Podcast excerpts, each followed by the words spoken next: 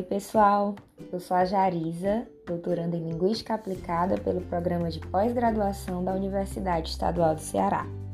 Neste podcast, vamos conversar um pouco sobre letramentos escolares e livros didáticos de língua portuguesa. Para isso, trouxe o trabalho de ninguém menos que Roxane Rojo, cujo título é Letramentos Escolares, coletâneas de textos nos livros didáticos de língua portuguesa. Ficou interessado em saber mais sobre o assunto? Então continua comigo. No início do artigo, Rojo situa o leitor quanto ao seu posicionamento no que diz respeito ao letramento. Apoiado nos novos estudos do letramento, aponta para a heterogeneidade das práticas sociais de leitura e escrita e do uso da língua em sociedades letradas. E por falar em heterogeneidade, Roxane Rojo diferencia dois tipos de letramentos que circulam na escola: o dominante institucionalizado e o local vernacular. Os letramentos dominantes estão associados a organizações formais, tais como escola, local de trabalho. São discursos especializados e padronizados. Já os letramentos vernaculares têm sua origem na vida cotidiana, nas culturas locais. Não são regulados ou sistematizados por instituições sociais. Como vocês devem imaginar, estes últimos são frequentemente desvalorizados pela cultura oficial. No entanto, a globalização e a busca da universalização da educação básica se encarregaram por tornar as práticas de letramentos múltiplas e ainda mais heterogêneas. Sabem por quê? Primeiro, porque a globalização transformou os meios de comunicação e de circulação da informação, o que modificou a maneira de ler e produzir textos. Segundo, porque a universalização do ensino básico permitiu que alunos e professores de classes mais populares ingressassem na escola e trouxessem letramentos locais antes ignorados. Esse novo contexto exige letramentos que possibilitem o uso das novas tecnologias e a participação dos alunos nas mais diversas práticas sociais que utilizam a leitura e a escrita. Esse panorama, mostrado pela autora, leva à seguinte questão: O que significa trabalhar a leitura e a escrita para o mundo contemporâneo? Para Roxane Rojo, significa oferecer uma educação linguística que considere os multiletramentos que circulam na sociedade, sejam eles prestigiados ou não, os letramentos multissemióticos que a contemporaneidade impõe, e os letramentos críticos que permitam, nas palavras da autora, problematizar o discurso hegemônico da globalização. Partindo dessas ideias de educação linguística, Roxane Rojo discute então sobre as relações entre letramento e livro didático.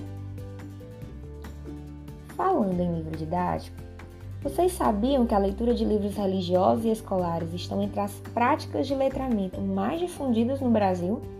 Sabiam que a grande maioria da população só tem acesso aos livros que são fornecidos pela escola? Por isso, é de se esperar que coletâneas de livros didáticos de língua portuguesa oportunizem práticas sociais de letramento nas diferentes esferas de circulação dos discursos, por meio do trabalho com textos em gêneros variados. Partindo dessa reflexão, hoje investiga quais gêneros e esferas são privilegiados nos livros didáticos e quais letramentos podem ser desenvolvidos com essas escolhas. Vamos entender como a autora se propôs a responder tais questões? Rojo fez uma pesquisa documental e quantitativa de manuais de língua portuguesa de primeira a quarta série do ensino fundamental, avaliados pelo PNLD, o Programa Nacional do Livro Didático, nos anos de 2004 e 2007. Na análise, a autora agrupou os textos presentes nos livros didáticos em três âmbitos de letramento: o das artes, o da divulgação científica e o da cidadania. Vejamos o resultado. Comparando o PNLD de 2014 com o de 2017, observou-se o seguinte: houve um aumento expressivo no número de textos listados pelos avaliadores. Contudo, há um privilégio nas duas edições do PNLD do âmbito das artes, e dentro desse âmbito dos textos literários, mais especificamente os poemas. No âmbito da cidadania, apesar da ampliação do número de textos, sobretudo jornalísticos e publicitários, e do aumento de gêneros do cotidiano, não há muito espaço para os textos de opinião ou para os da esfera digital. E quanto ao âmbito da divulgação científica, predominam os textos expositivos, os escolares, no PNLD 2004, e os verbetes no PNLD 2007. Mas o que será que esses resultados nos dizem de fato? Segundo analisa Rojo, o letramento escolar tradicional está abrindo sim espaço para uma multiplicidade maior de letramentos, ainda que de maneira tímida. No entanto, é preciso avançar muito no que diz respeito aos letramentos multissemióticos e multimediáticos, que quase não são contemplados. Uma observação importante que a autora faz é que tanto os textos da esfera das artes musicais quanto das artes da imagem, quando aparecem, são tratados de forma unimodal, considerando somente uma semiose. Outra observação precisa é a de que textos multimodais, como dos anúncios publicitários, na maioria das vezes servem apenas de pretexto para análise gramatical. Quanto ao letramento crítico, Rojo afirma que ele é limitado devido à pouca presença de gêneros argumentativos e de opinião. Para finalizar, a autora fala sobre o predomínio dos textos escritos em língua padrão, o que é um empecilho para o letramento numa perspectiva multicultural. Conforme a autora, a escola ainda está longe de incorporar os letramentos requeridos na contemporaneidade. O que vocês acham? O artigo foi publicado em 2010. Será que a nossa realidade hoje, 11 anos depois, é tão diferente assim da época em que o trabalho foi feito? Esse é o questionamento que deixo para vocês. Eu vou ficando por aqui. Espero que tenham gostado e quem sabe até uma próxima. Tchau, tchau!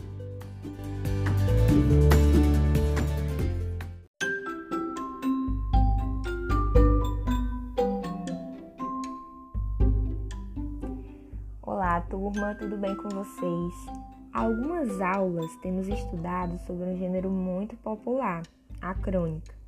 Então, resolvi selecionar algumas das minhas crônicas favoritas que foram escritas pelos principais cronistas da atualidade. Coloque o fone de ouvido e preste atenção nas histórias que vou contar.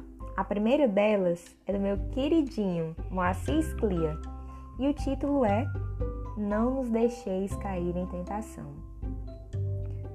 Título te lembra alguma coisa? Vamos saber do que se trata?